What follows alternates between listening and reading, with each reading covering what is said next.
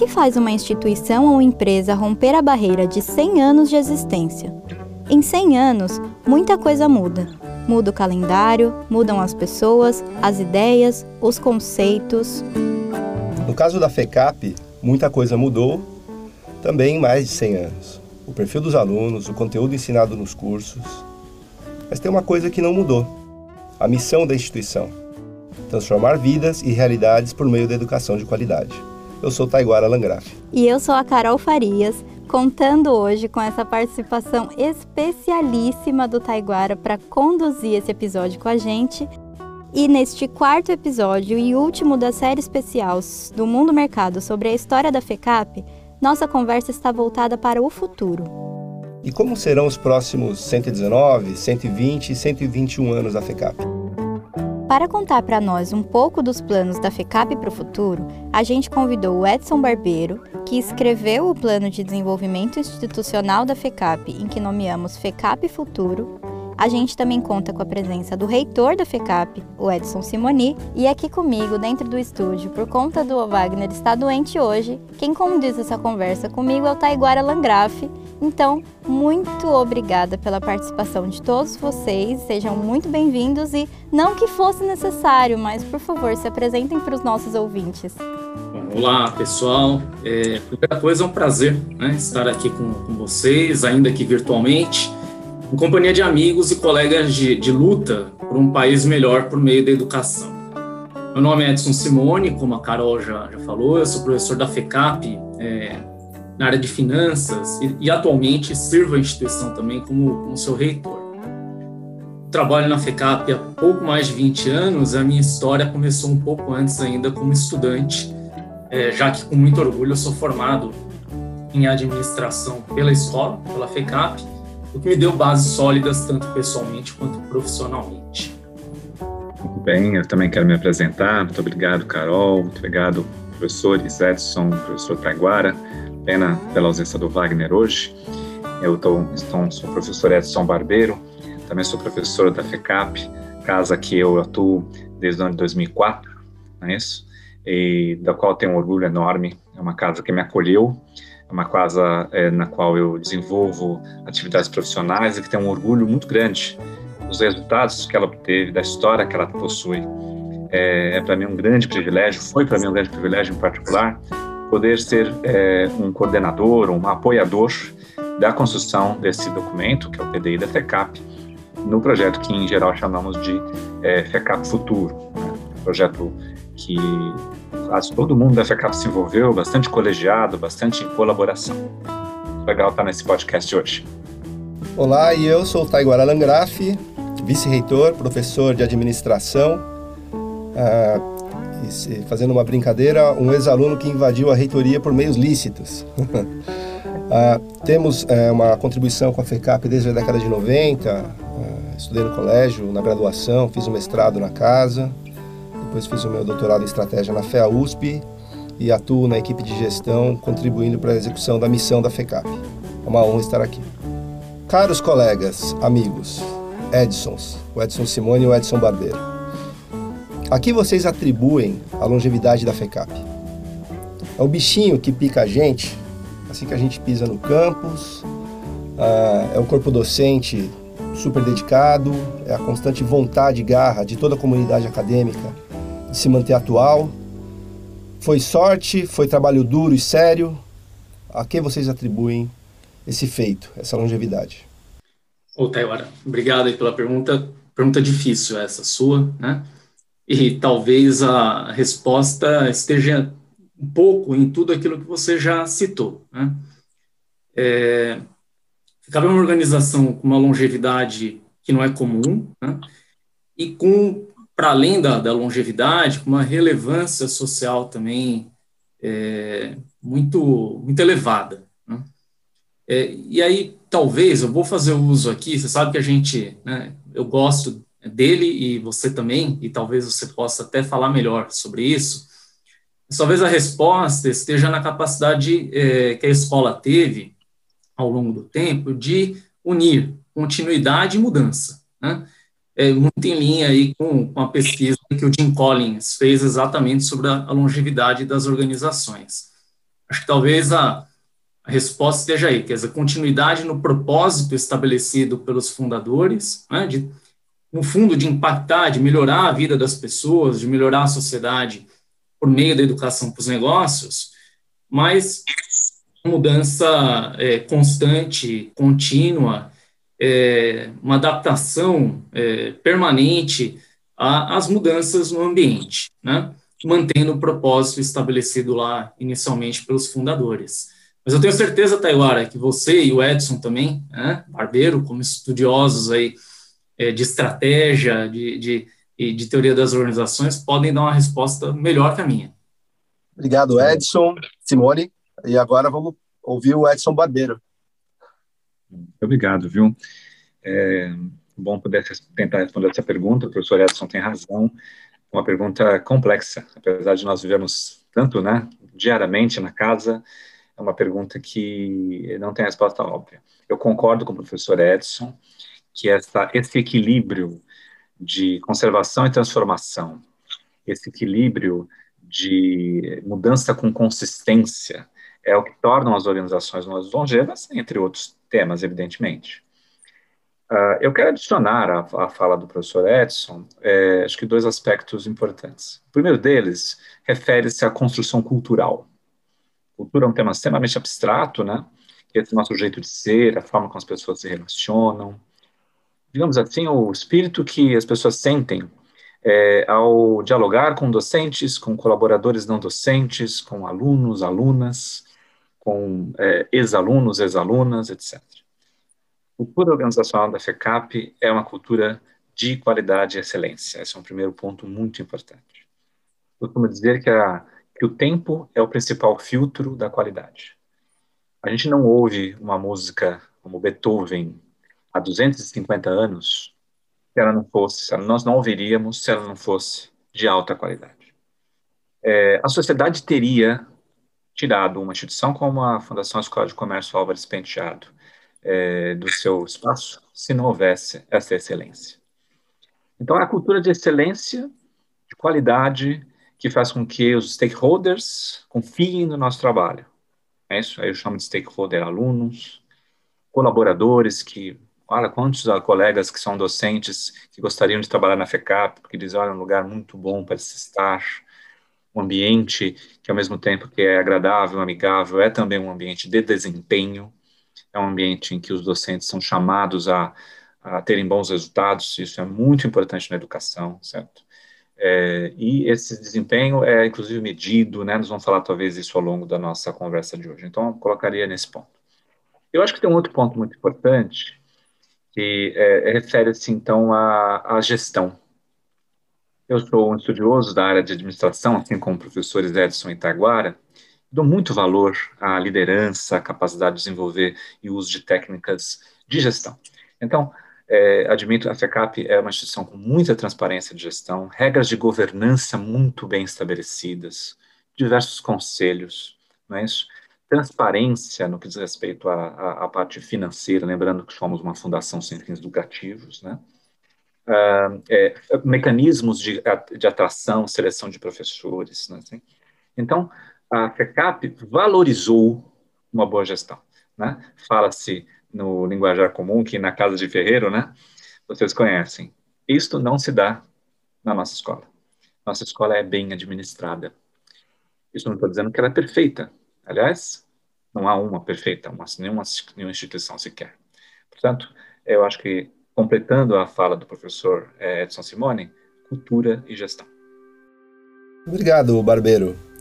E só fazendo um complemento, aí já provocado pela fala do Simone, ah, quantas vezes já não tomamos café, conversamos sobre esses fundamentos das empresas centenárias ou que atravessaram essa barreira e sim a questão de propósito percebido desde que a gente entra conversando com o André da portaria, passando uh, pela cantina da escola, conversando com os professores, com os estudantes, isso é sentido. Houve uma situação, vou partilhar com todos aqui, num evento que nós estávamos realizando, que eu conversava com a professora Manolita, que é da SPM, e ela manifestou essa, esse sentimento. como é incrível que a FECAP respira, por meio de suas pessoas, o propósito dela. Todo mundo focado em prestar um excelente serviço para os estudantes, para quem esteja aqui, e desde 1902 desenvolvendo gente, seja no patamar em que essa pessoa esteja. É, pode ser de uh, alguém que mora aqui nos jardins, que tem um desenvolvimento X, uma pessoa que venha lá de Ribeirão Pires, tenha passado meia hora andando, mais uma hora de trem, mais um pouco de metrô, chega na FECAP e consegue ter o seu desenvolvimento. Esses são pontos aí relevantes. Então, a fidelidade com propósito de desenvolvimento é chave para que a gente esteja de pé e siga por muitos anos. Então, sabendo que a gente chegou até aqui através de muita dedicação e de uma boa administração, que é o que a gente ensina, como é que vocês acreditam que a gente vai estar daqui a 100 anos? O que, que tem sido feito para alcançar esse objetivo?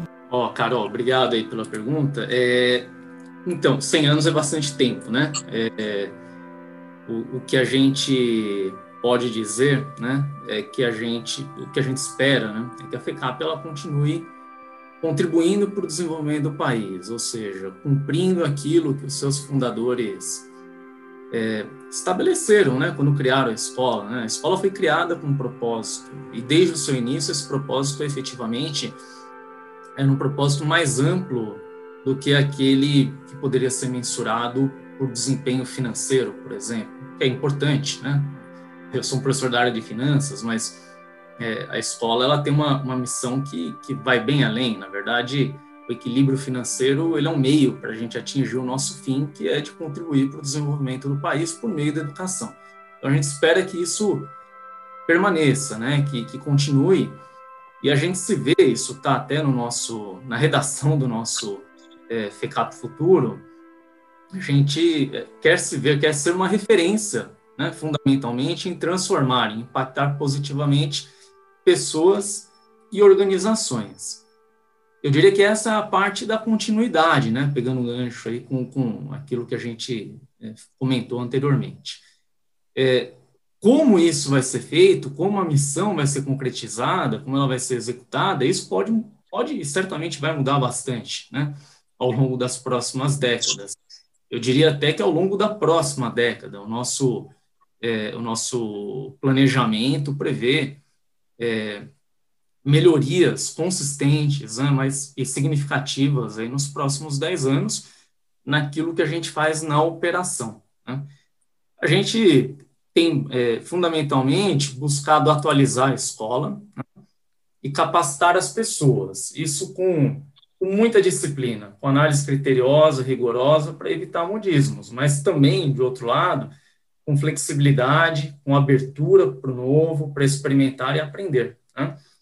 É, somos uma organização feitos essencialmente de pessoas, então é, a gente tem que olhar para aquilo que está acontecendo, aquilo que a sociedade demanda, aquilo que a sociedade precisa, e temos que capacitar as pessoas é, que fazem parte da nossa comunidade para que a gente consiga se adaptar a essas novas necessidades. Em essência, é isso. Muito bom, viu? É, uma pergunta muito importante, Carol. O nome do projeto que nós desenvolvemos é exatamente o projeto FECAP Futuro, que eh, deu origem a um documento, é, não sei se todos os ouvintes conhecem, que é o documento PDI, o Plano de Desenvolvimento Institucional da nossa casa. E é um documento necessário para todas as instituições de ensino superior, muito embora também no nosso esforço a gente é, tenha incluso nas discussões também o Colégio FECAP, né, que tem outros documentos. O documento PDI é um documento legal, inclusive convido e, e chamo todos vocês para que vocês leiam, é, você aluno, você ex-aluno, você membro do ecossistema da FECAP, leiam esse documento. 100 anos, sem dúvida, como a professora Simone mencionou, é muito tempo, é, e é uma das questões muito claras que a gente vê no cenário global, mesmo nacional, é um alto grau de incerteza que temos hoje. Né? Acho que um pouco de nós pode afirmar com precisão o que acontecerá no futuro, e a gente precisa ter a humildade intelectual compreender essa transformação, adequação que o professor é, Simone menciona. Mas é necessário colocar aqui algumas linhas gerais, é, bastante, talvez complementem a, a resposta do professor Edson. Primeiro, assim, a educação é uma parte muito importante da sociedade. A educação é partícipe de uma sociedade mais ampla. Né? Então, não existe dizer que uma escola mudará sozinha sem a educação mudar, sem a sociedade mudar. Isso são decorrências né, de transformações que estamos vivendo no mundo como um todo. Então, vemos uma sociedade mais acelerada, mais líquida, que é uma visão possível de um conjunto de sociólogos, mais incerta, né? isso também como dizem economistas, entre outros estudiosos. Então, à medida que essa sociedade muda, não há como a educação não ter de se adequar. Então, nesse sentido, é, na construção do FECAP Futuro, a gente, a gente vai colocar alguns, alguns eixos importantes, que são os seguintes.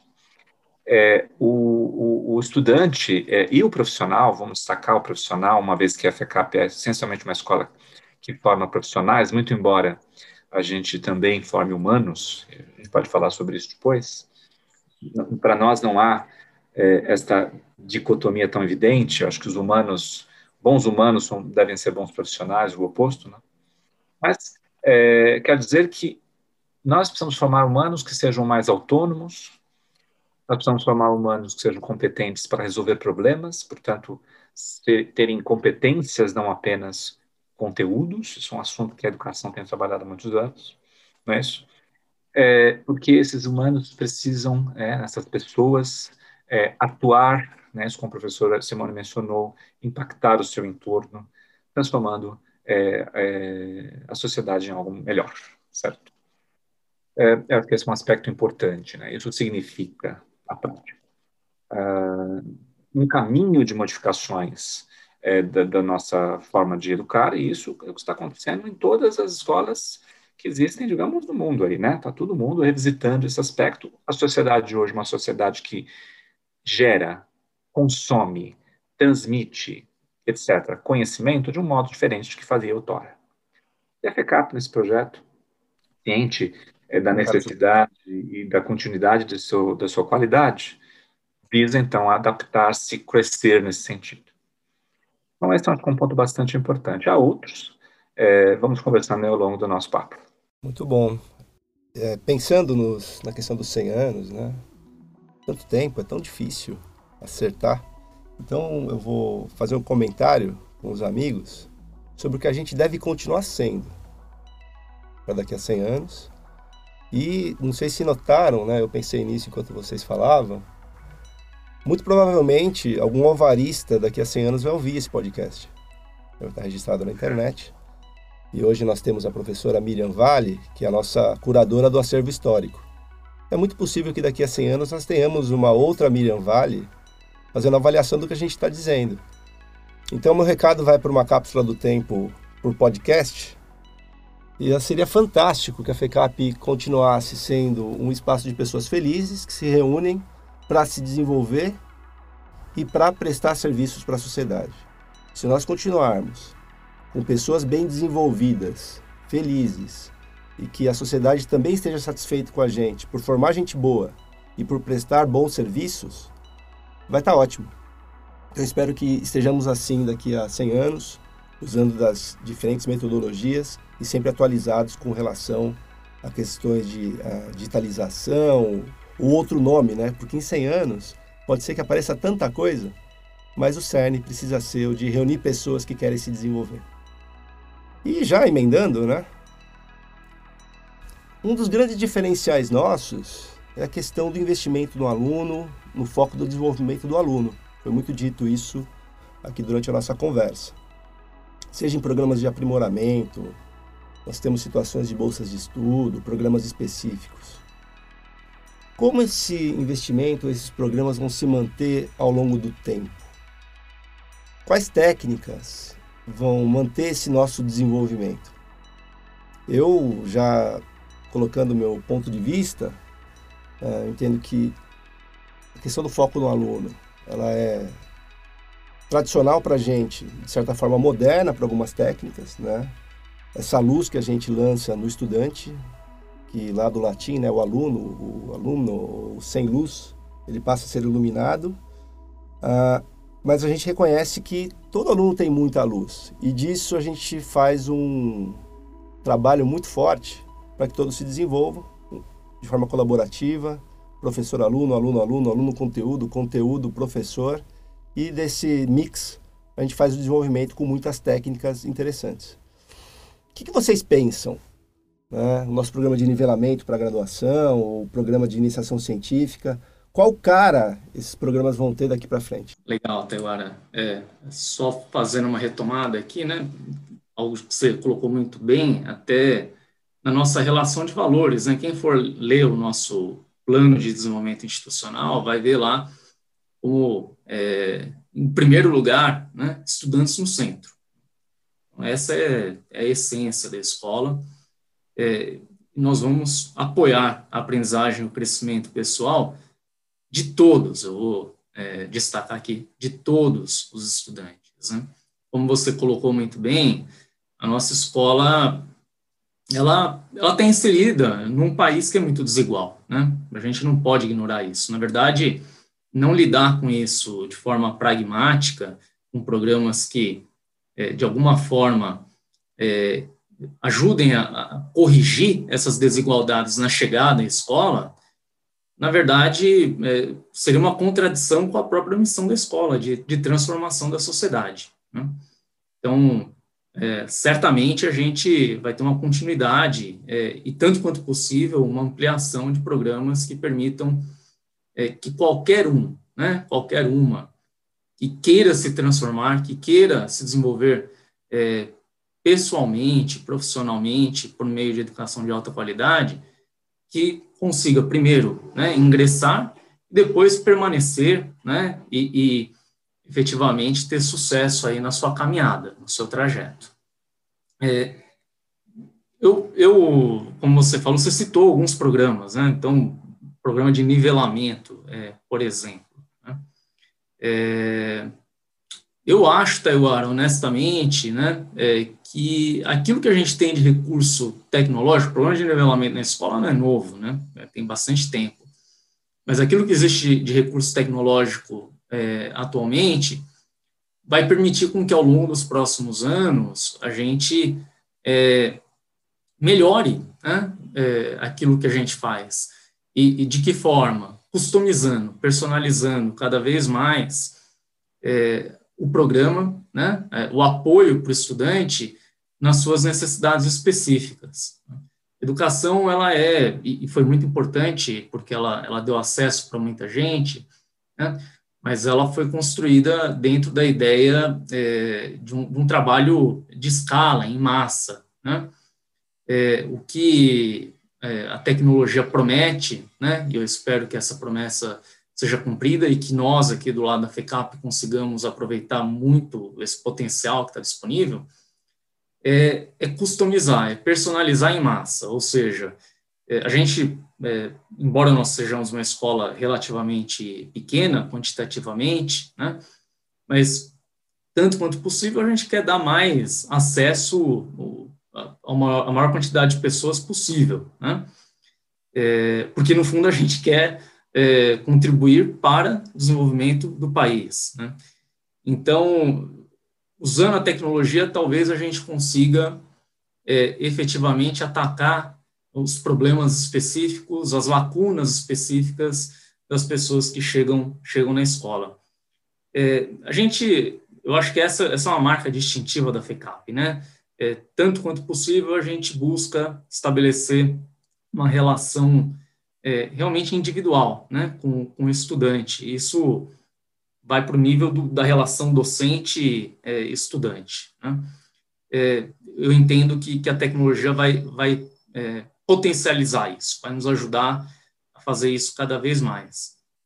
E algo que eu acho que é bastante importante, né, como a gente também vive num, num país muito desigual, né, é, economicamente desigual, é, a gente é, tem uma missão aqui de, tanto quanto possível, né, atuar com com qualidade, mas com um nível de eficiência bastante alto, justamente para permitir é, a entrada né, e a manutenção é, de estudantes que não teriam condições de, de é, por conta própria, né, é, pagar pelos estudos com esse nível de, de qualidade. Então, esse é um, é um, outro braço aí que também está dentro do nosso planejamento aí para os próximos anos, que é de aumento, né, busca aí do, do aumento de eficiência na, na, nas nossas operações, isso passa por tecnologia, por digitalização, certamente, é, mas não é,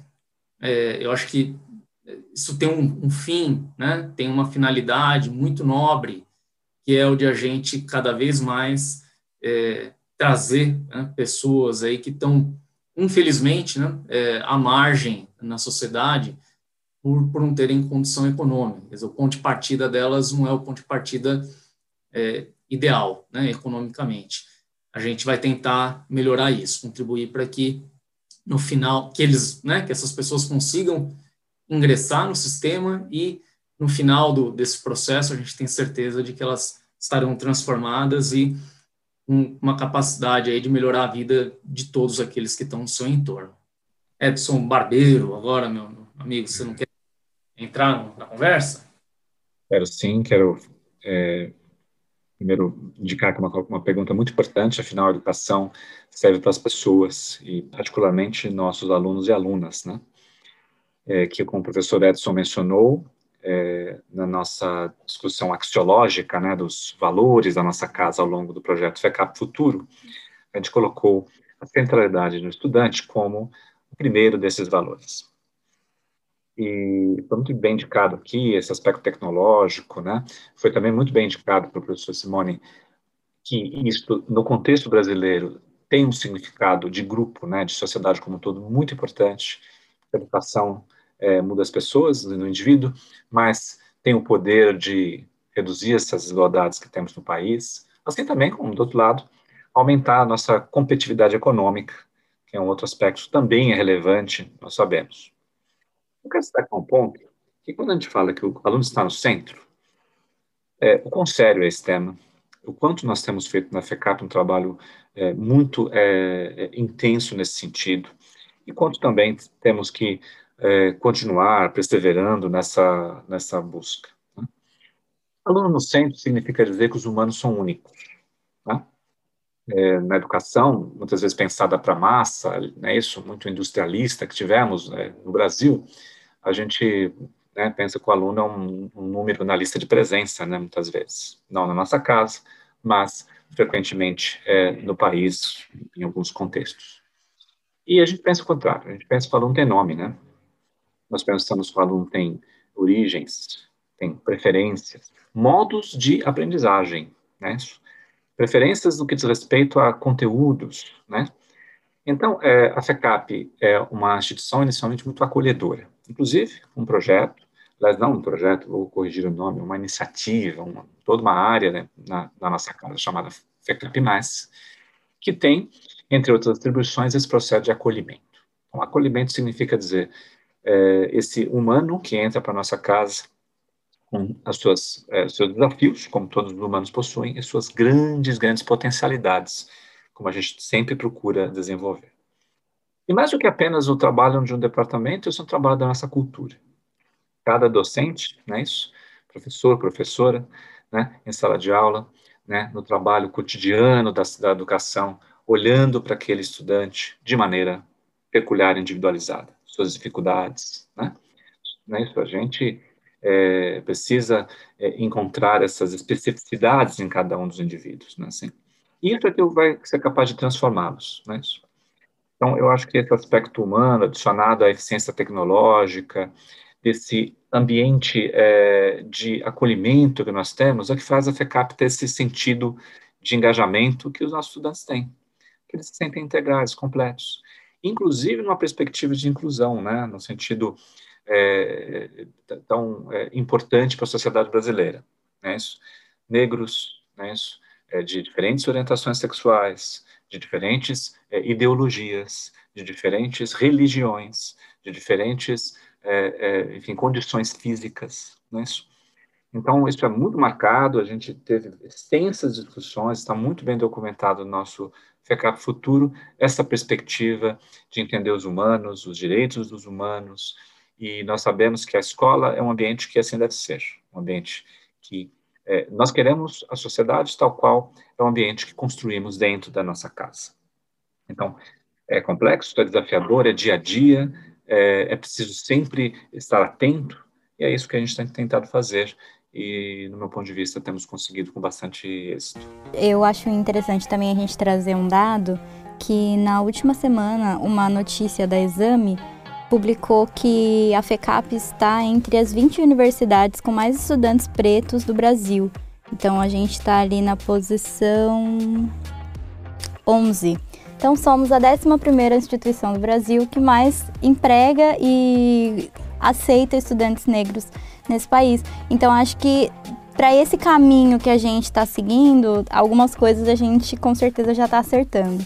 E pegando um, gancho na sua, na sua fala, professor Edson, falando sobre a digitalização, eu queria que vocês contassem para a gente um pouquinho o que, que vocês acham que a gente precisa fazer é, para que a gente esteja alinhado com o que vai ser necessário para a educação do futuro.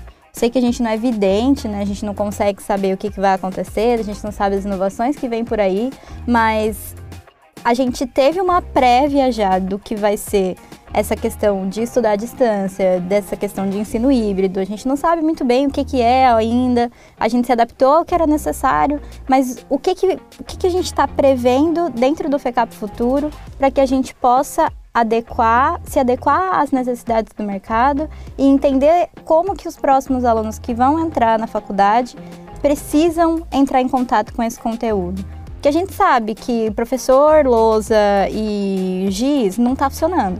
O que, que vai funcionar? O que, que o FECAP Futuro prevê aí, nesse sentido? Legal, Carol. Bom, primeiro, ainda bem que você avisou que a gente não é vidente, né? Para os ouvintes aqui ficarem tranquilos aí. É, eu, como você colocou bem, é, eu acho que esse período aí de pandemia ele tem é, servido aí para a gente aprender, né? Aprender bastante e de alguma forma para é, acelerar né, tendências que já já estavam aparecendo aí para quem estuda um pouco, né, é, de educação e a gente estuda, acompanha. É, já, já havia, né, essa tendência de uso mais intenso de tecnologia já estava presente o que a pandemia fez foi acelerar isso muito fortemente. É, honrando aí a, a, nossa própria história, é, eu espero que, que a gente possa sair desse período de dificuldade ainda mais fortes, né? É, em benefício das próximas gerações que, que virão para a escola. É, eu, assim, como você disse, é difícil prever exatamente né, o, que, o que vai acontecer, mas acho, acho que algo que está tá bem claro é que é, a educação de qualidade ela vai usar é, a tecnologia cada vez com mais intensidade. Né? É, e aí, eu vou fazer uma diferença aqui, né, uma diferenciação é, de educação e educação é, de alta qualidade, né, que é o que a gente persegue aqui na FECAP, né, educação de alta qualidade.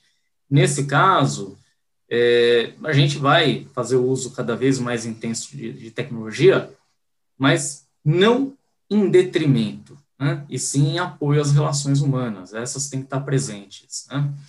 É, acho que ficou bastante claro também, bastante evidente aí nesse período de pandemia, o quão importante é a figura né, é, do professor, da professora, da sua relação com os estudantes. Né? É, eu, eu entendo que educação com alta qualidade vai entrelaçar né, tecnologia e relações humanas né, é, e fundamentalmente vai liberar o, o tempo das pessoas para que os momentos de contato, né, de contato presencial, é, o, o giz lousa né, é, do professor, que vai, vai continuar né, existindo, né, é, é, talvez com, com talvez não, certamente, né, com uma intensidade diferente daquilo que é, se, se via na, na, historicamente, é, mas para que esse contato ele seja ainda mais rico, né, que seja feito ainda mais em apoio à aprendizagem. A gente sabe que, e eu estou falando isso não, não só da FECAP, eu estou falando isso da educação e eu posso colocar isso em escala global, não é só no Brasil, não. Né? Que muito do tempo de contato é, estudante-professor é, acaba sendo utilizado para aquilo que é mais rico na educação, né? aí, aquilo que, que realmente pode ser feito de forma aprimorada aí pela, pela tecnologia, acho que a gente tem que usar a tecnologia. Né? Agora, esse, que esse contato seja realmente é, utilizado para que o aluno, para que o estudante né, se envolva ativamente no seu é, processo de aprendizagem, é, com o apoio é, dos professores. Isso vai, vai requerer, é, certamente, outras transformações, né? É, por exemplo, de infraestrutura, é, e isso é algo que a nossa escola já fez movimentos aí nos últimos anos, mas é algo que vai se intensificar no, nos próximos, certamente, é, no horizonte do, do FECAP Futuro, até 2030, é, e também é, de capacitação docente. Né? É, a gente, essa é uma realidade brasileira, mas também não é só brasileira, né? É, docente, ele vai para a docência, muitas vezes, sem ter se capacitado é, com técnicas né, de ensino, né, de aprendizagem, porque o foco, em geral, nos programas é, de pós-graduação é, é, é, na pesquisa, é no desenvolvimento intelectual em um tema específico. É, a nossa escola tem um programa de qualificação docente bastante ativo, e ele vai ter um papel ainda mais importante nos próximos anos é, de atualização é, da, do nosso corpo docente, é, com é, ferramentas, né, com metodologias que deem apoio é, a essa relação é, docente-discente, né, professor, professora, estudantes, cada vez mais rica, cada vez mais ativa, é, e não é à toa que a gente está buscando isso, né? Porque, de fato, quando o estudante se envolve ativamente com o seu processo de aprendizado, os resultados é, de aprendizagem tendem a ser melhores. Né? É, acho que também a tecnologia vai, vai nos apoiar aí a encurtar distâncias, a reduzir barreiras, isso ficou muito claro. Né? Iniciativas, por exemplo, como internacionalização, talvez fiquem é, mais, mais fáceis, né? É, a viabilidade é, seja é, mais fácil aí nos próximos anos com o uso de tecnologia. A gente tem feito isso na escola, né? Tanto estudantes é, estrangeiros acompanhando os nossos programas, quanto estudantes nossos aqui no Brasil acompanhando é, atividades feitas é, no exterior, né? Em contato com, com, com equipes multiculturais, o que é muito importante também, é, e está né, no perfil desejado para o nosso egresso, né, muito importante para desenvolver essa perspectiva é, global. Então, é, Carol, eu acho que a gente, a gente tem que aproveitar, e nós vamos aproveitar, né, esse aprendizado e esse impulso que a pandemia é, trouxe para acelerar né, é, capacitação das pessoas, né, dos nossos professores, e é, mudanças né, em, em, tecnologia, mudanças é, em infraestrutura nos próximos anos. Barbeiro, tecnologia, inclusive, é uma área que você estuda bastante. Edson, muito obrigado. Obrigado, Carol, pela pergunta. Não há como falar de futuro sem falar de tecnologia, né? E você, Edson, foi muito completo numa perspectiva que é a perspectiva da tecnologia enquanto é, instrumento de uso na educação, né? É, e, e, é isso mesmo, né? Sempre olhando a aprendizagem enquanto principal objetivo e a tecnologia como suporte dessa aprendizagem. É, eu digo isso com esta ênfase porque, por vezes, há visões de que, olha, o que nós precisamos é melhorar a tecnologia da escola, certo? Ou isso inclui, inclusive, aspectos de infraestrutura, etc. Claro que é sempre bom ter bons computadores, é sempre interessante ter é, tablets, etc. Mas não é este o objetivo final. O objetivo final é tornar as tecnologias, é, ou utilizar tecnologias para que a aprendizagem aconteça. A aprendizagem é o centro da educação, indivíduos que se transformam.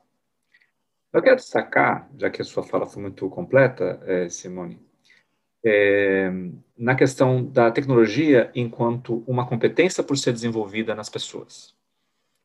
Vivemos num mundo hoje que quase todas as nossas relações se dão por meios tecnológicos, não é negócios, do ponto de vista da economia, relações com a sociedade, falamos de e-government, falamos de relações humanas por meio das mídias sociais, falamos, enfim, de inteligência artificial enquanto gestora e criador de conhecimento.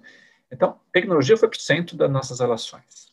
Então, é preciso, necessário, uma questão até de cidadania, que a gente desenvolva a competência digital dos nossos estudantes. E isso estamos feito.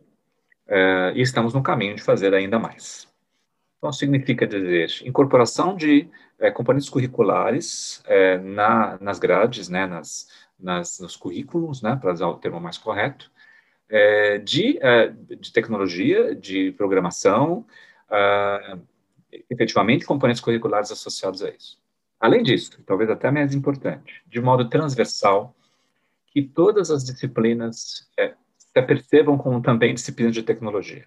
Então, é isso que a gente vê. Então, o professor de marketing, né, sua professora de marketing, deve entender que marketing digital é um aspecto importantíssimo e deve, então, incorporar essa questão, assim como todas as outras áreas.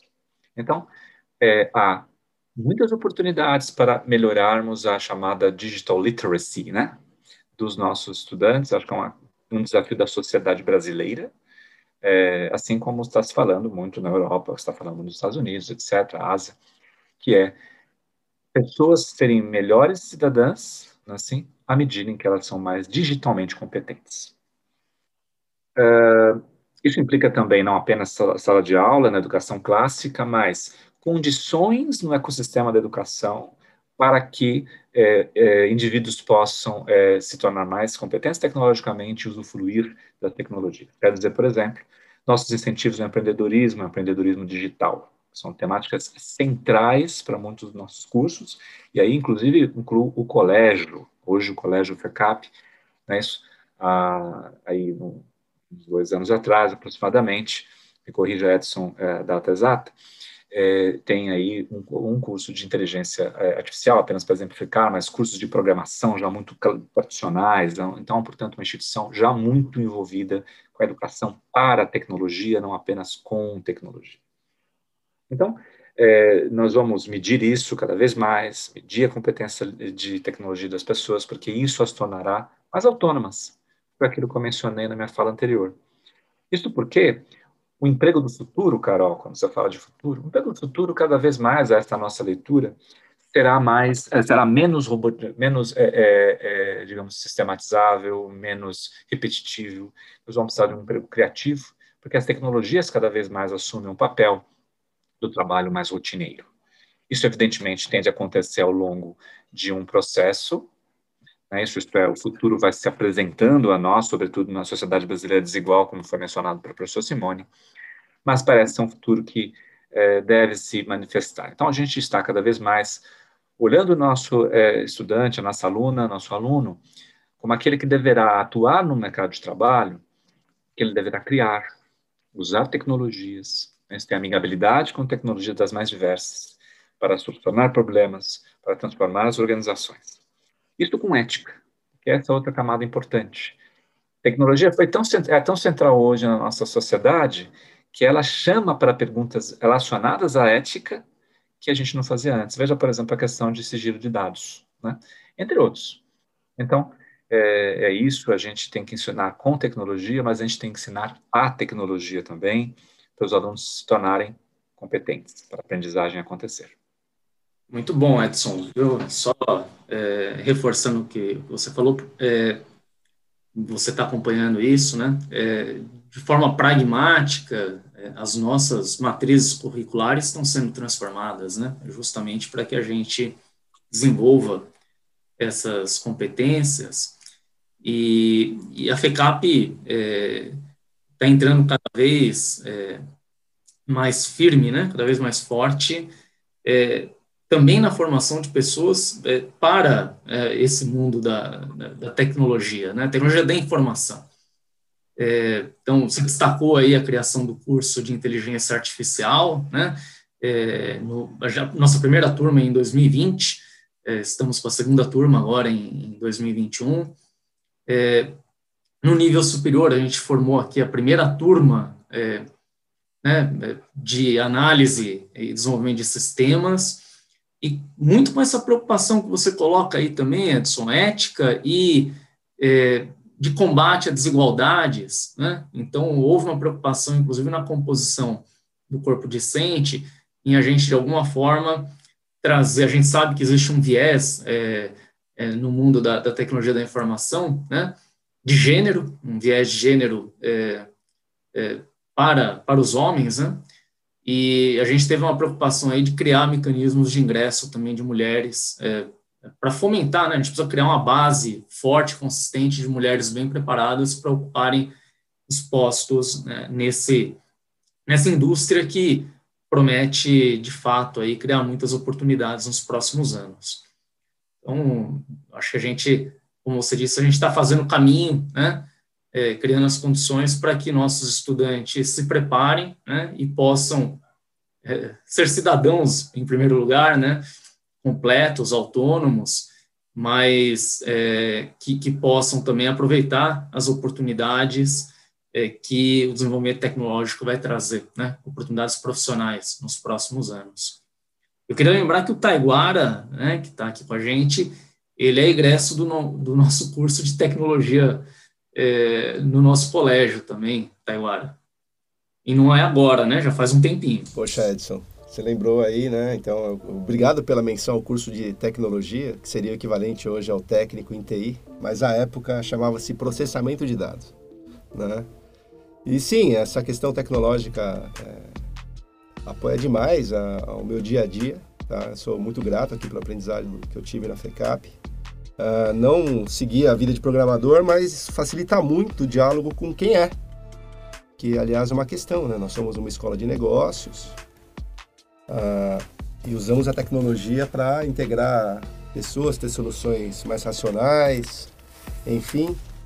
E tratando um pouquinho sobre, novamente, o papel da FECAP, a questão de como a gente vai fazer o ensino e gerar aprendizagem com o uso de tecnologias, eu vou chamar de volta a sua fala, Edson Simone, quanto à questão da nossa integração com tecnologia e não ter é, necessariamente um atrito ou uma substituição. É, realizar junto. Então, eu entendo que o papel da FECAP e da universidade do futuro, ou a instituição de ensino do futuro, é ter um papel de curadoria e de aplicação do conhecimento científico para é, identificar conteúdos, metodologias que vão funcionar para a aprendizagem do estudante. Então, o nosso papel enquanto professor é de sim utilizar o YouTube com crítica.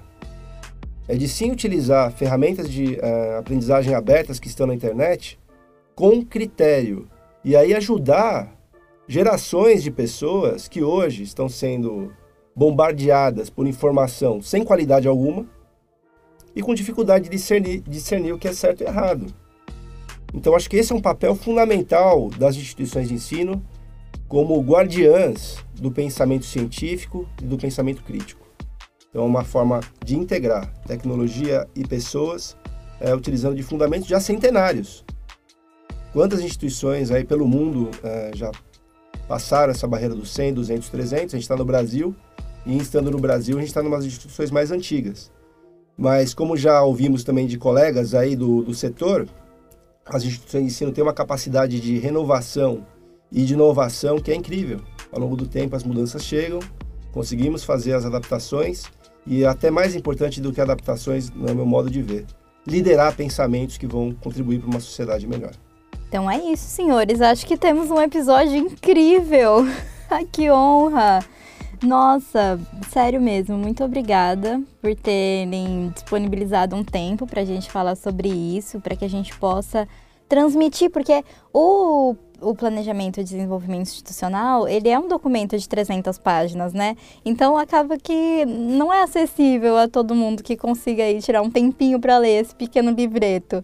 Então, é, acho que essa é uma ferramenta, né, que a gente possibilita que todas as pessoas que estão dentro desse ecossistema possam entrar em contato com o que a gente tem de planejamento. Não é, professor Barbeiro? Sim, é, de fato, são 312 é, páginas. Eu acho que essa altura o ouvinte já está com dó de mim, né? É, de todos que colaboraram, revisando, lendo e colaborando com várias partes do texto, né? Mas é porque é complexo, né? A educação é um tema que envolve tanta coisa no mundo, na sociedade, é um documento muito completo, né? E é um documento, eu quero só destacar isso no final, é, Carol, um pouquinho sobre como a cultura aconteceu, né? Foi um chamamento é, da reitoria, né? Um chamamento do nosso conselho de curadores para que desenvolvêssemos um planejamento estratégico com um olhar de 10 anos. É, do ponto de vista legal, é, a exigência seria 5 mas a gente estava com ousadia de olhar um pouco mais adiante e assim o fizemos. Foi um projeto muito colegiado, preciso dar muito destaque a isso, em que é, todas as partes da organização se envolveram, todas mesmo. Então, tivemos alguma coisa em torno de 20 ou 30 workshops é, que tanto debateram futuro de profissões, questões ligadas às nossas operações, aspectos ligados a, é, diferentes, a diferentes cursos, a portfólio de cursos, é, tecnologias, infraestrutura, vários temas. Workshops de design thinking, usamos esse método para pensar o futuro, para prototipar novas soluções, né? Então, usando técnicas que consideramos adequadas e modernas. Um trabalho que, inclusive, fez muita audição e que nós consideramos absolutamente importante.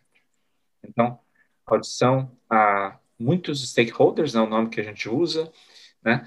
Foram dezenas de entrevistas, várias dezenas, tanto com as pessoas que são próximas da gente, né, stakeholders mais próximos, como nosso conselho de curadores, nossos ex-alunos, como também é, diretores e diretoras de empresas, pessoas da, da sociedade civil, é, até pessoas de outras é, escolas de negócios e universidades. Não tivemos não tivemos aqui aquele senso de competição, ao contrário, o senso de colaboração, porque dialogamos com muita gente para pensar é, junto a educação melhor, né? É, estudantes de mais diversos níveis, colaboradores, né? Tivemos plantão de é, para que plantão e um espaço de diálogo, né, um, um espaço no site também, um, um e-mail, para que todos pudessem colocar suas eventuais reclamações, seus pontos de vista, daquilo que acham que precisa ser melhorado, né? Com essa, é, esse, inclusive, é, ambiente psicologicamente saudável, de estamos no momento de, de, de pensar o futuro e a gente acha que é necessário esse aspecto democrático de ouvir, sempre bastante ouvir. O processo de construção posteriormente a isso se deu inicialmente com o desenvolvimento de objetivos e indicadores. Então, essa é uma outra camada muito importante. Aqueles que quiserem ler o material, há inclusive um sumário no início que, que faz que essas 320 páginas não sejam necessariamente todas lidas, né?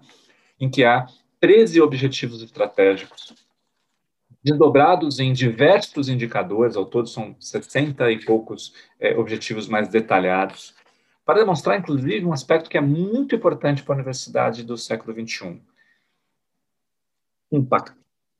Clareza do impacto, inclusive medição deste impacto. Então, você vai ver lá medições ligadas à aprendizagem, à inclusão que o professor Edson e o professor Taguara destacaram, a, o futuro dos nossos colaboradores e dos nossos alunos, evidentemente, satisfação, visibilidade e reputação da nossa instituição, é, aspectos ligados à pesquisa. Quero dar um destaque a isso.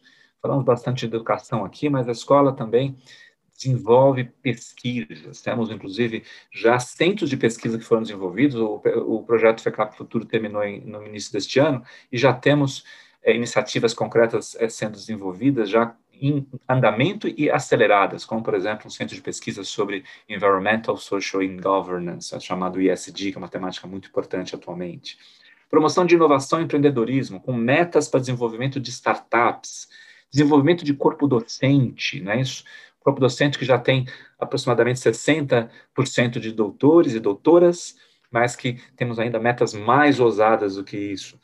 É, é metas ligadas à nossa é, relação com o nosso corpo de colaboradores de todos os níveis e, não, e também e até com especialidades não docentes colaboradores de segurança, de informática, de comunicação, como você, Carol, que faz um trabalho tão interessante, Wagner, estendo a você, a todos do time de comunicação, time de biblioteca, time de apoio acadêmico, é até difícil listar porque é um time tão bacana e que é tão extensivo. Então, é, um, um, nós né, temos muito orgulho desse projeto, porque foi um projeto inicialmente muito coletivo, muito, é, muito colegiado, como se fala na linguagem acadêmica, e, ao mesmo tempo, muito pautado por medições concretas, indicadores de desempenho. Essa foi uma orientação muito clara que o professor Edson Simone é, nos deu, que, e o professor Taguara, que acho que teve uma execução muito, muito, muito boa, apesar de eu até dizer no final do texto de que ela também é imperfeita. Ela é imperfeita porque a imperfeição é também bela. Quem olha para si e vê imperfeições é porque tem a humildade da aprendizagem, da melhoria, do próximo passo. E esse é o nosso espírito. Nós temos orgulho alvarista, mas nós somos os primeiros a dizer quais os nossos erros e como vamos corrigi-los. Muito obrigado por essa oportunidade, Carol. Eu quem agradeço, professor. Edson, fazer um complemento aqui. A Carol falou das 300 e poucas páginas né, do documento. Eu acho que o grande mérito é, da, né, você tem esse mérito aí como coordenador do, do, é, do projeto, que é da gente realmente conseguir incorporar né, esse pensamento colegiado e até mais do que isso, oxigenado né, pelas trocas que a gente fez aí com o ambiente externo da instituição. Tá? É, esse é o quinto PDI com o qual eu me envolvo aqui na escola, né? já é o quinto. É, e, e, realmente acho que o que tem de, de diferente é, é, essa construção colegiada, né? que nós conseguimos executar aí no, em quase dois anos de trabalho. Né? É, e demora mesmo porque você precisa construir consensos, né? não, é, não é simples, precisa incorporar inovações e construir consensos é, eu tenho segurança de que a gente tem um bom guia para os próximos anos e esse era o objetivo principal é, desse projeto. Né? A gente queria algo é, que vá muito além é, da conformidade com obrigações regulatórias. Né? A gente queria ter um guia para o trabalho, né? um guia para o processo decisório para os próximos anos. Eu acho que a gente tem isso. Certamente, Edson, nós temos esse guia, né? É, isso dá muita, muito conforto para a gestão e também uma responsabilidade enorme. Nós temos clareza de propósito e muito projeto para executar. E sabemos que isso não se faz sozinho. Então a construção do projeto ela foi coletiva, a execução também será. E para falar sobre isso, vamos conversar com representantes das mais diversas unidades da FECAP. E vamos começar agora com o professor Ronaldo Frois, o nosso pró-reitor de graduação, que vai falar para a gente sobre mapa de aprendizagem no FECAP Futuro. Professor Ronaldo, por favor. Olá, alvaristas. Espero que estejam bem e em segurança. Sou o Ronaldo Frois, pró-reitor de graduação da FECAP.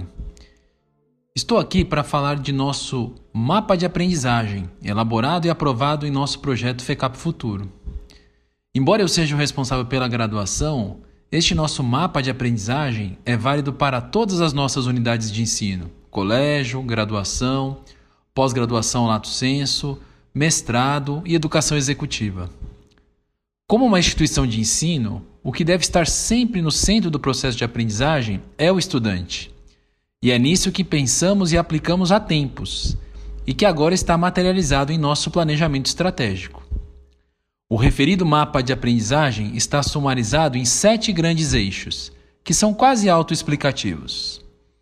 Vamos a eles. Ensino por competências para o alcance da excelência profissional.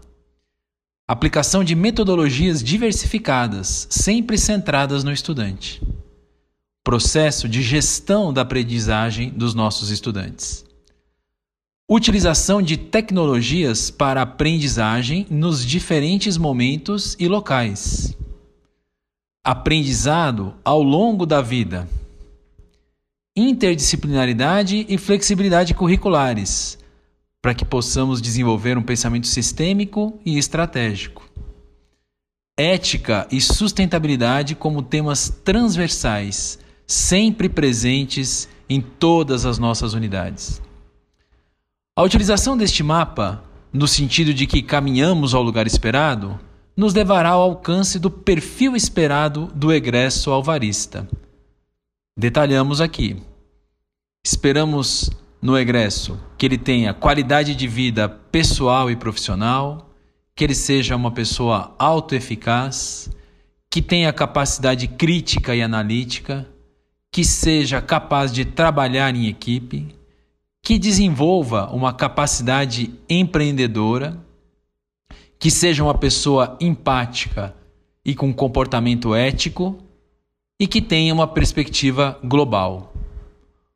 Com isso, mais do que uma frase, colocaremos em prática a nossa missão institucional, que, embora seja uma frase nova, é algo que já fazemos há mais de 100 anos, desde nossa fundação. Educamos pessoas para que transformem organizações. Apoiamos organizações para que transformem a sociedade. Um fraterno abraço a vocês e tudo de bom. Vamos ouvir o professor Marcelo Crocos para que ele nos conte quais são os desafios do ensino médio. Olá pessoal, aqui é o professor Marcelo, diretor do Colégio FECAP, e estou aqui para compartilhar um pouquinho com vocês as nossas impressões sobre a importância do Colégio FECAP no contexto do planejamento estratégico para a instituição nesses próximos 10 anos.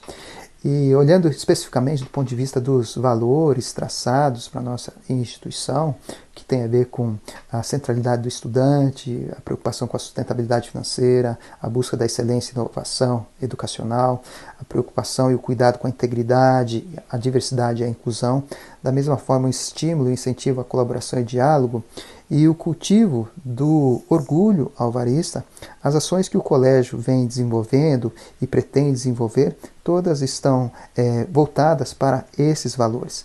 E nesse conjunto de ações eh, que estão já em andamento e que vão ser desenvolvidas, alguns destaques que a gente pode fazer para ilustrar isso é o trabalho que a escola vem fazendo para adequação às diretrizes do novo ensino médio, que passa a ser implantado a partir do ano que vem, trazendo uma série de novidades do ponto de vista da organização curricular, com disciplinas bem atualizadas e voltadas para as necessidades do mundo que nós vivemos, seja do ponto de vista do desenvolvimento tecnológico, das demandas ambientais e de convivência social. Isso vai acontecer de maneira bem orgânica no dia a dia de aprendizado dos alunos, com disciplinas como, por exemplo, o componente curricular de projeto de vida, ou a disciplina de ciência de dados, ou, por outro lado, o núcleo socioambiental, que serão é, momentos com carga horária é, semanal que os alunos terão para aprofundamento de aprendizados bastante atuais e voltados para essa realidade que tem a ver com os valores que fazem parte do planejamento estratégico.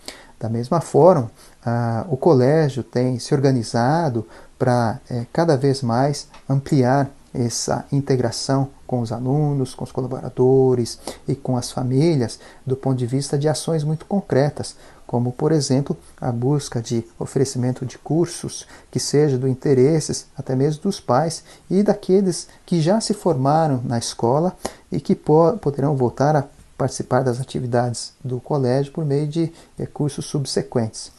E uma outra coisa que não estava prevista dentro do processo de planejamento estratégico, mas que se tornou uma realidade desafiadora e que foi uma conquista importante do colégio, foi a resposta dada nesse processo é, de epidemia e que a escola conseguiu, por meio da atuação dos professores, dos alunos, dos colaboradores e das famílias, organizar uma resposta muito rápida que permitiu que todos os alunos mantivessem o envolvimento com o processo de aprendizado de forma remota, mas ao mesmo tempo e de forma síncrona com a grade que a gente já tinha, sem um, nenhuma aula a menos. E isso foi uma conquista importante que mostrou a versatilidade, o engajamento, o compromisso de todos os envolvidos no processo educativo do colégio com a qualidade educacional. Então, uma alegria muito grande compartilhar um pouquinho daquilo que a gente vem fazendo dentro do colégio, que está muito alinhado com o planejamento estratégico e que vai levar a nossa instituição ainda a comemorar muitos aniversários com o reconhecimento de ser uma instituição pioneira no ensino educacional e do ponto de vista da formação básica, pioneira e reconhecida no campo da formação técnica. E como será a pesquisa e os programas de pós-graduação para os próximos 10 anos? sejam eles os programas corporativos, as especializações dos MBAs ou mesmo os programas estrito senso, como os programas de mestrado. Como serão as demandas e como podemos nos preparar para os momentos futuros? E como podemos liderar os assuntos de pesquisa? Para falar sobre isso, o professor Alexandre Garcia, falando sobre pesquisa nos próximos 10 anos. Olá, sou o professor Alexandre Sanches Garcia, atual pró-reitor de pós-graduação da FECAP. Esse é o quarto PDI que participo desde quando a FECAP se tornou um centro universitário, e tal documento passou a fazer parte do processo de planejamento da instituição, sendo o norteador de suas atividades para os próximos anos, além também de ser um documento oficial entregue ao órgão regulador, o Ministério da Educação. O PDI de 2020 a 2030 tem entre os seus três objetivos estratégicos, definido no seu Balance Scorecard, aumentar o impacto acadêmico, econômico e social das contribuições intelectuais. Dentro desse objetivo, há oito diretrizes a ser seguidas nos próximos anos, entre elas, ampliar conexões com a prática empresarial, estimulando o aumento quantitativo e qualitativo da produção intelectual de seus alunos e professores. E o caminho para cumprir esse objetivo passa pela pesquisa, porque a pesquisa é necessária para uma sociedade que precisa melhorar suas condições de vida. A pesquisa busca soluções para os problemas organizacionais nos cursos de atuação da FECAP, por exemplo. Além disso, a pesquisa também deve ser divulgada, seus resultados, por meio de congressos e publicações. A FECAP tem uma forte política de incentivo aos seus professores e alunos para a publicação eh, dos resultados em congressos e publicações. Esse trabalho de pesquisa ele é necessário para transferir o conhecimento para a sociedade e assim aumentar a competitividade e produtividade das organizações. Alguns passos já foram dados e convido que toda a comunidade alvarista, professores, alunos, para se integrar aos centros de pesquisas já existentes, como o Instituto de Finanças e o Centro de Empreendedorismo, e aos mais recentes, como por exemplo o Centro de Pesquisas em ESG, os fatores ambientais e sociais de governança, e o Centro de Pesquisa em Mercado de Capitais e Relações com Investidores. A participação da comunidade alvarista na construção desse PDI foi fundamental para chegar nesses três objetivos estratégicos, no qual a pesquisa é um deles. Então, vamos continuar na execução desses objetivos, levando a FECAP para um mais um futuro de 119 anos de existência. Vamos ouvir o nosso pró-reitor de Extensão e Desenvolvimento para que ele possa nos falar um pouco sobre a importância de estudar além do mundo acadêmico, de estar sempre se atualizando com o que há de novo no mercado. Olá, eu sou o professor Vanderlei Carneiro, pró-reitor de Extensão e Desenvolvimento da FECAP. Nesta mensagem farei algumas considerações sobre a área de extensão. Destacarei algumas atividades que fazemos e outras que pretendemos fazer no futuro. As universidades e centros universitários, para atingir sua missão como instituições de ensino superior, atuam em três grandes frentes de trabalho: o ensino, a pesquisa e a extensão. O objetivo da extensão é articular essas áreas, oportunizar aos alunos que apliquem os conhecimentos adquiridos nas disciplinas e promovam, junto com seus professores, uma conexão com a sociedade, levando conhecimentos e serviços para aqueles que podem se beneficiar deles. No caso da FECAP, temos projetos genuínos de extensão que já impactaram e continuarão a impactar a vida de milhares de pessoas. Citarei alguns. Projeto de Inclusão Digital. É um projeto que fornece cursos de informática para pessoas em dificuldades sociais. Esse projeto em parceria com a Fundação Anita Pastori D'Angelo, está em operação há mais de 15 anos e já certificou milhares de pessoas. Projeto Núcleo de Apoio Fiscal e Contábil, o NAF. Nesse projeto, estudantes capacitados por um professor especialista atendem cidadãos que buscam ajuda para as questões fiscais e contábeis relacionadas à pessoa física e jurídica. Milhares de pessoas já foram atendidas nesse núcleo. Projeto Polo de Apoio à Exportação, o PIEX, é uma parceria da FECAP com a Apex, que é uma agência do governo, e que tem financiamento externo. Ele promove a capacitação de pequenos e médios empresários que querem se tornar exportadores. Centenas de empresas já foram capacitadas. Instituto de Finanças promove cursos na área de finanças e finanças pessoais e também divulga conhecimento sistematizado nessa área, buscando uma linguagem mais acessível e que possa ser mais fácil para a comunidade externa. Bom, tem, temos também os cursos de extensão gratuitos, que levam conhecimento de vários temas. Além dos cursos presenciais que sempre foram oferecidos, mais recentemente passamos a oferecer cursos online nessa modalidade gratuita. Esses cursos já atingiram mais de 50 mil pessoas, inclusive fora do Brasil. Temos ainda o Programa de Qualificação Docente, que é um programa aberto à comunidade externa e que já oportunizou a participação de centenas de professores de fora da FECAP, capacitando professores inclusive de regiões distantes como Norte e Nordeste. Temos ainda o projeto de conexões empresariais, que promove debates com temáticas que ajudam o empresariado e a comunidade. Esses temas são debatidos e acompanhados pela internet. Na última década, a área de extensão da FECAP realizou muitas atividades, mas precisará avançar ainda mais para atender às novas demandas. Uma delas é a resolução número 7, publicada pelo MEC em dezembro de 2018. Ela determina que os cursos superiores deverão ter 10% de sua carga horária constituída por atividades de extensão. Isso deverá estar previsto nos projetos pedagógicos dos cursos, ter sua realização acompanhada por professores, manter os registros de quem foram os participantes, inclusive daqueles que foram beneficiados, e também ser avaliada de forma frequente e sistematizada pelos envolvidos.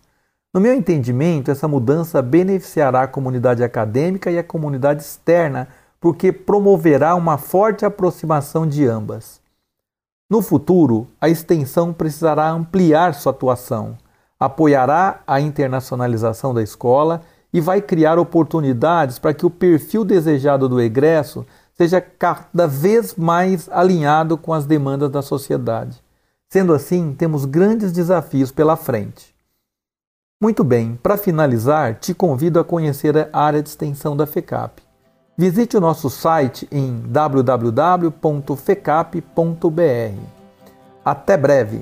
Cada um desses comentários poderiam ser episódios inteiros, né? Se você quiser saber mais sobre algum ponto que falamos nesse episódio, por favor, compartilhe a sua dúvida com a gente. Temos certeza que mais pessoas poderão ter a mesma curiosidade. Envie um e-mail para podcast.fecap.br e nós estaremos disponíveis para te responder por lá. Por fim, mas o clichê que não é nem um pouco menos importante, Taiguara, qual é o espírito geral do FECAP Futuro?